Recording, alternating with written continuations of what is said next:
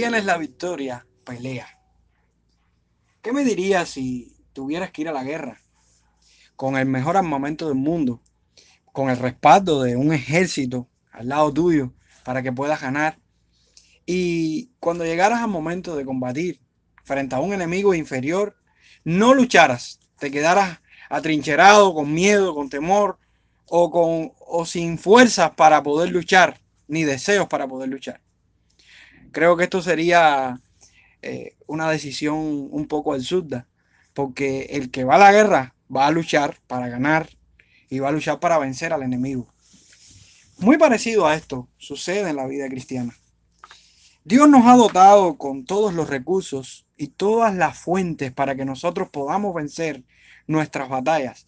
Sin embargo, podemos ver cómo en la iglesia hay un grupo de personas que no se lanzan al combate, no se lanzan a luchar y viven gran parte de su vida derrotados. ¿Crees que tenemos todo lo que necesitamos para llegar a nuestra victoria? ¿Qué estamos haciendo con los recursos que Dios nos dio para tener un final victorioso? Bueno, quiero compartir con ustedes en esta mañana un texto muy valioso, un texto que a mí en lo personal me cautiva y me compromete, porque es un texto práctico para la vida cristiana. De hecho, es un texto con buena información para poder sacarle provecho. Así que le invito a buscar en la palabra del Señor en segunda de Pedro, capítulo 1, versículo del 3 al 11. Dice la escritura, como todas las cosas que pertenecen a la vida y a la piedad nos han sido dadas por su divino poder, mediante el conocimiento de aquel que nos llamó por su gloria y excelencia, por medio de las cuales nos ha dado preciosas y grandísimas promesas para que por ellas llegaseis a ser participantes de la naturaleza divina, habiendo huido de la corrupción que hay en el mundo a causa de la concupiscencia. Vosotros también, poniendo toda diligencia por esto mismo, añadid a vuestra fe virtud, a la virtud conocimiento, al conocimiento dominio propio, al dominio propio paciencia, a la paciencia piedad, a la piedad afecto fraternal y al afecto fraternal amor. Porque si estas cosas están en vosotros y abundan, no os dejarán estar ociosos ni sin fruto en cuanto al conocimiento de nuestro Señor Jesucristo. Pero el que no tiene estas cosas tiene la vista muy corta, es ciego, habiendo olvidado la purificación de sus antiguos pecados. Por lo cual, hermanos, tanto más procurad hacer firme vuestra vocación y elección, porque haciendo estas cosas no caeréis jamás, porque de esta manera os será otorgada amplia y generosa entrada en el reino eterno de, nuestro Señor y Salvador Jesucristo. Si tienes la victoria, pelea. Si tienes la victoria, pelea. ¿Sabes por qué? Porque hay total victoria en aquellos que garantizados por Cristo se les hace evidente su actuar piadoso. En el desarrollo de este texto vemos algunas ideas importantísimas que no podemos descuidar cuando se trata de vivir la vida cristiana. Y esto es lo que quisiera estar compartiendo en esta mañana. Algunas ideas valiosas que nos da este texto para poder vivir nuestra vida cristiana como Dios nos pide en su palabra. Lo primero que debemos tener en cuenta es que Dios nos ha dotado con lo necesario para tener una vida cristiana victoriosa. El versículo 3 dice, como todas las cosas que pertenecen a la vida y a la piedad nos han sido dadas por su divino poder mediante el conocimiento de aquel que nos llamó por su gloria y excelencia. La vida piadosa es aquella que manifiesta una devoción viva y una conducta santa ofrecida en el agradar cristiano a su Señor. Esta está provista de todas las cosas. Son todas las cosas, no algunas cosas. Absolutamente todo lo necesario para tener una vida cristiana en victoria. Tenemos el Espíritu de Dios. Antes no lo teníamos, pero ahora tenemos el Espíritu de Dios. ¿Y cuántas cosas valiosas produce este Espíritu en nosotros? El que intercede por nosotros, el que nos da la garantía y la seguridad de nuestra salvación, el que nos convence de pecado, de juicio y de justicia, el que nos da eh, la fuerza para llegar hasta el final, el que nos da el fruto, el que nos convence, el que nos lleva a Dios, aquel que nos fortalece y nos da la libertad para poder poner por obra la ley de Cristo para poder vivir y tener el carácter de Cristo en nuestra vida. El texto dice que todas nos han sido dadas. La palabra aquí está dando una idea de que algo se nos dio en un pasado y que hoy la tenemos en el presente. Todo lo que Dios nos dio en el pasado, en ese pasado cuando le conocimos, la tenemos en nuestro presente, permanecen en nuestro presente. Y fue Dios quien nos los dio. Esto significa conceder gratuitamente. Fue un regalo otorgado por Dios. No es algo que arrebatamos del cielo y que lo, alamos y, lo, lo, cargamos nosotros. Fue algo que nos, que nos dieron, que nos otorgaron, que nos regalaron. Estas cosas fueron por pura gracia. El texto dice que estas cosas nos han sido dadas a través del pleno conocimiento de quien nos llamó por su gloria y excelencia. Solo los cristianos podemos experimentar esta superioridad, por así decirlo, del conocimiento porque hemos sido llamados en Cristo. Tenemos a Cristo y por medio de Cristo podemos experimentar estas cosas valiosas y preciosas. Por eso podemos decir que Dios nos ha dotado con lo necesario para una vida cristiana victoriosa. El versículo 4 nos dice, por medio de las cuales nos ha dado preciosas y grandísimas promesas para que por ellas llegaseis a ser participantes de la naturaleza divina, habiendo huido de la corrupción que hay en el mundo a causa de la concupiscencia.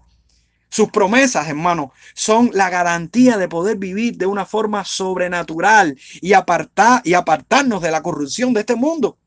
Dios nos ha dado. Nuevamente se utiliza la misma palabra que se utilizó en el versículo 3 y está dando un énfasis de que Dios en un pasado nos dio estas cosas y que en nuestro presente las experimentamos, las tenemos. De hecho, la forma de la escritura de este verbo, en este caso del versículo 4, nos está enseñando de que no hay mentira en esto que se está diciendo. Es una certeza de que el regalo que Dios nos dio para que pudiéramos vencer, lo experimentamos y lo tenemos.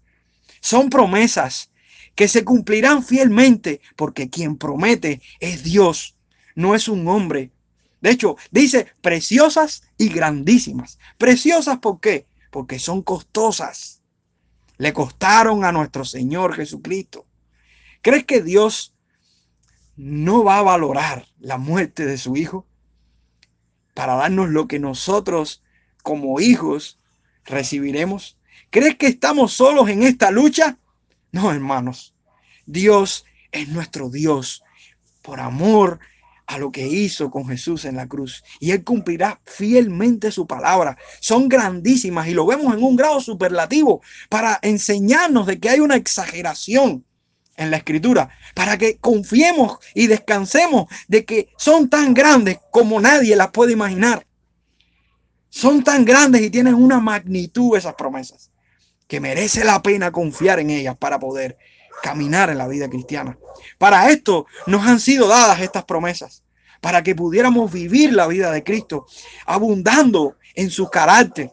Antes no podíamos hacerlo, pero ahora sí podemos hacerlo. Antes éramos esclavos del pecado, ahora somos libres en Cristo. Antes el pecado nos dominaba, antes amábamos este mundo, antes amábamos los deseos y las cosas que este mundo nos daba. Pero ahora Ahora tenemos a Cristo, ahora tenemos una esperanza. Nadie que llamándose cristiano se puede justificar en su esclavitud a este mundo o en su esclavitud al pecado, porque Dios le proveyó todo para que sea libre y victorioso. Entonces, ¿por qué algunas personas que dicen ser cristianas y viven en un pantano constantemente de derrotas y pecados, serán cristianos realmente? Yo creo que este texto nos exhorta a poder pesar nuestra fe. Porque también existen personas cristianas que han fallado, como usted y como yo, en momentos determinados. Y a veces eh, nos sentimos culpables y a veces nos sentimos por nuestra negligencia, quizás por nuestra pereza, que no podemos seguir. Pues le digo, hermano, si usted es un hijo de Dios, usted tiene todo lo que Dios proveyó a sus hijos para que se levante en fe y triunfe en esta vida. ¿Qué debemos hacer? Y es la segunda verdad importante que veo en este texto. Porque primero aprendimos que Dios nos ha dotado con todo lo necesario para tener una vida cristiana victoriosa. Pero ahora se nos está diciendo que debemos ser diligentes al asumir los recursos de Dios. El versículo 5 al versículo 7 nos muestra que vosotros, así dice, vosotros también, poniendo toda diligencia por esto mismo, añadid a vuestra fe virtud, a la virtud conocimiento, al conocimiento dominio propio, al dominio propio paciencia, a la paciencia piedad, a la piedad afecto fraternal y al afecto fraternal amor. Debe ser con toda nuestra diligencia. De hecho, el texto dice con todo, para referirse a radicalmente todo. El cristiano no está diseñado para estar sentado detrás de un buró todo el tiempo leyendo libros y aprendiendo filosofía. El cristiano debe esforzarse en su vida y debe comprometer toda su naturaleza, toda su voluntad, todo su intelecto, todo lo que él es, por amor a Dios. En nosotros hay una responsabilidad y es la responsabilidad de comprometer todo, todo, toda nuestra vida por serle fiel a Dios y poder aplicar su vida en nuestra vida. De hecho, debe ser con diligencia. Esto no es más que velocidad, fervor, anhelo. Esa es la diligencia. Y el texto nos dice, añadid a vuestra fe. Añadid. Es una orden, es un imperativo, es un mandato. Tenemos esta responsabilidad. Tenemos esta parte que nos toca en la vida cristiana. Y ahora vemos un grupo de elementos, de ocho elementos muy valiosos Ocho elementos que si los ponemos por práctica, si los alimentamos, si, si, si nos dirigimos a ellos y le dedicamos tiempo a ellos, de seguro veremos el final. Porque Pedro aquí no nos está sugiriendo una orden, o sea, no nos sugiere un orden como si la, la una dependiera de la otra, sino que debemos cultivarlas como un todo. Es un, un grupo de elementos que se deben cultivar, así como vemos el fruto del Espíritu vemos también estos elementos que llevados a la práctica y, cultivándolos, podemos vencer. De hecho, dice, a la fe, añadir virtud. A nuestra fe cristiana, añadir virtud. ¿Y qué es la virtud? Propiamente hombría, valor, arrojamiento más allá. Quizás los mexicanos le llaman aventarse. Es alguien que enfrenta a sus temores. Es alguien que se arroja a más allá de lo que se ha arrojado. Es alguien que está dispuesto a luchar. A la virtud, conocimiento. Es una búsqueda absoluta de la verdad espiritual. Es la persona que no se conforma con lo que ha aprendido hasta hoy. Es la persona que tiene sed de Dios y del conocimiento de su gloria. Es la persona que no se conforma con la predicación, que está buscando más, que está estudiando la Biblia. Es la persona que tiene una disciplina de estudio bíblico y que está constantemente perfeccionando su conocimiento del Señor y que entiende que la forma que, que entiende que mientras más conoce a Dios, mejor le puede adorar al conocimiento, dominio propio. ¿Qué es el dominio propio? Sino el autocontrol, el autodominio ante los deseos de la carne. Esta es la capacidad que nos da el Espíritu para poder vencer esos deseos de la carne, para poder decirle al mundo no, para poder decirle a la fornicación no, para poder decirle a la mentira, échate para allá. Ese poder que solamente es otorgado por Dios, que solamente lo tienen los cristianos.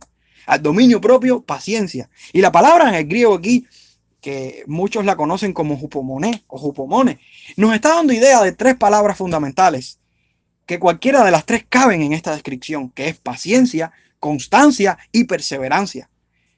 Y qué fácil a veces nos es rendirnos, qué fácil a veces es vivir de emociones, pero se nos está llamando a ser constantes, perseverantes, a seguir, a, a, seguir más allá de nuestros sentimientos, más allá de nuestras emociones, más allá de lo que todo el mundo diga de lo que pensemos hoy.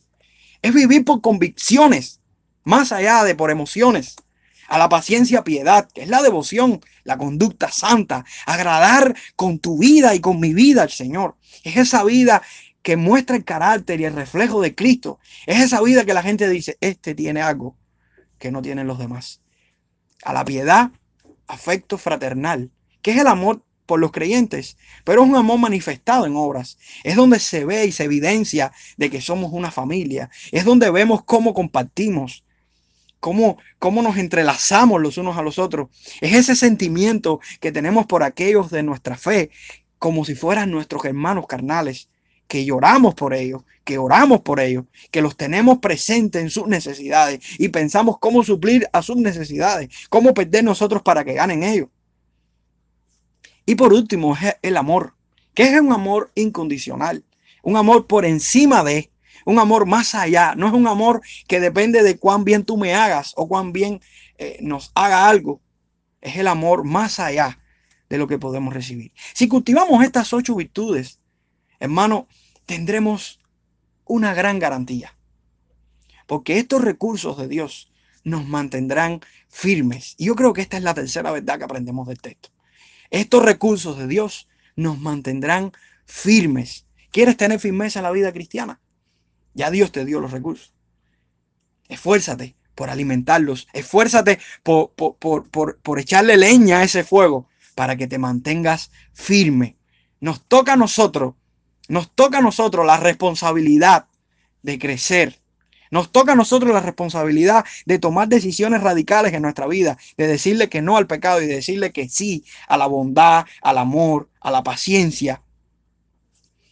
Si vemos aquí en el versículo 8 y el versículo 9, vemos un contraste entre el 8 y el 9. Dos tipos de personas.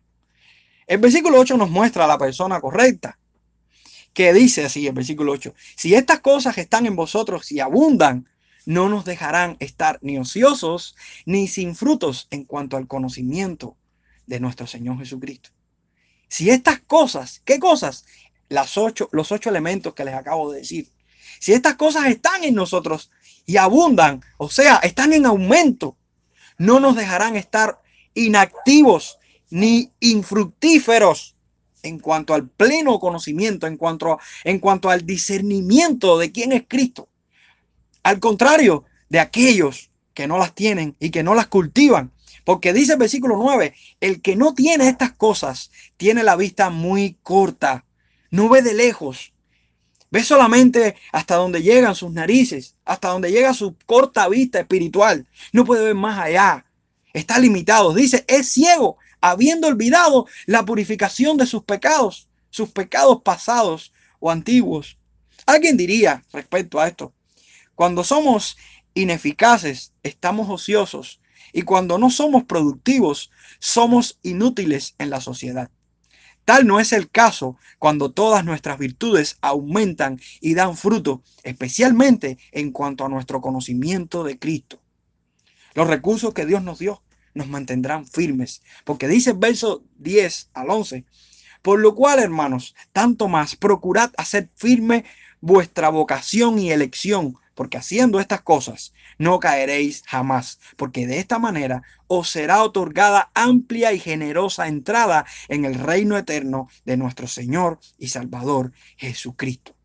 Debemos procurar y hacer firme nuestra vocación y elección. Procurar significa ser diligente, es esforzarnos, no es ser pasivos. Y hacer firme significa estar estable, constante, seguros, sólidos.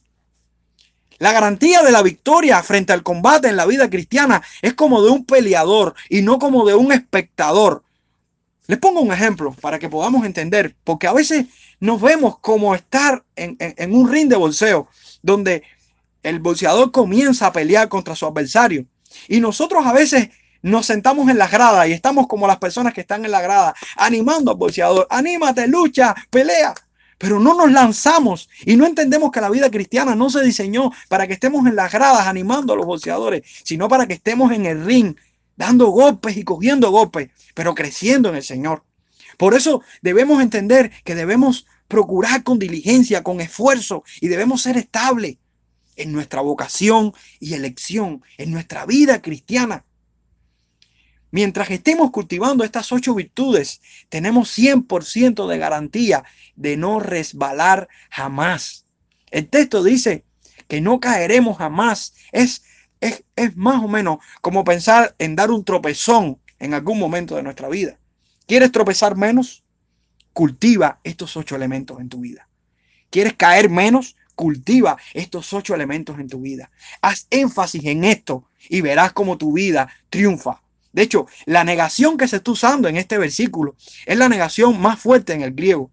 Y está dando la idea de que no hay forma absoluta. O sea, lo que está queriendo decirnos es que eh, de seguro, de seguro, si nosotros cultivamos estos elementos y vivimos pendientes a estos elementos, no caeremos. No dudemos de esto, porque es certera esta verdad. De hecho, actuando de esta forma, nos otorgarán la entrada al reino de nuestro Señor y Salvador Jesucristo. Al recibir los efectos del señorío y libertad por Jesús, los cristianos actuamos de una forma digna de pertenecer al reino. Las obras, por supuesto, no nos harán entrar, pero las obras son evidentes en quienes entramos al reino. Con este texto no estamos queriendo decir de que por, por, nuestras obras y por nuestros hechos vamos a obtener el reino de los cielos, porque la salvación no es por obra. Pero este texto sí nos está queriendo decir de que una persona que es salva, una persona que vive esta salvación, tendrá esta evidencia muy visible, muy clara. Tendrá este sello de pertenecer a este reino. Será un, un marcado por este reino. Todos podrán verle. Todos podrán ver esa estrella en su vida. Si tienes la victoria, pelea. Si tienes la victoria, pelea. Así le titulé a este mensaje. Si tienes la victoria, pelea, porque hay total victoria en aquellos que garantizados por Cristo se les hace evidente su actuar piadoso. ¿Has experimentado la dádiva que Dios le da al cristiano para tener victoria? Creo que es una pregunta que debemos hacernos. Porque muchas personas están en la iglesia, pero siguen esclavizados al pecado, siguen esclavizados al mundo y a la vanidad de este mundo y dicen, no puedo, no sé, no sé cómo salir de este problema. Hermano, recuerda, Dios a sus hijos le dio las herramientas, le dio las herramientas para poder vencer.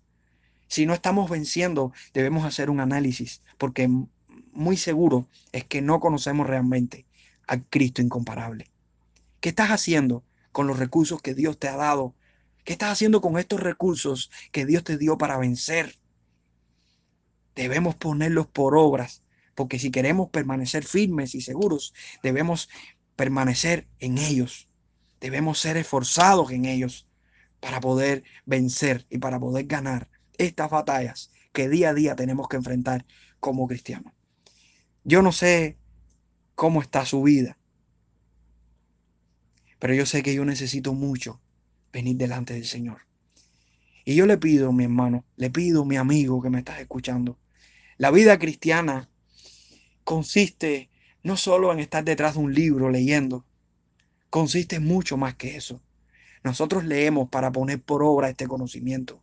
La idea de la vida cristiana es poner por obra todo lo que hemos aprendido y poner por obra la vida de Cristo, que está muy distante a nosotros. Pero sí tenemos la seguridad y la garantía de que podemos vivir su vida y podemos enseñarle a este mundo que Cristo vive y que vive para siempre. Nuestra vida demuestra quiénes somos. Nuestros hechos demuestran quiénes somos, quién eres. Tú tienes la victoria. Si la tienes, pelea. Que Dios te bendiga en esta mañana es mi deseo.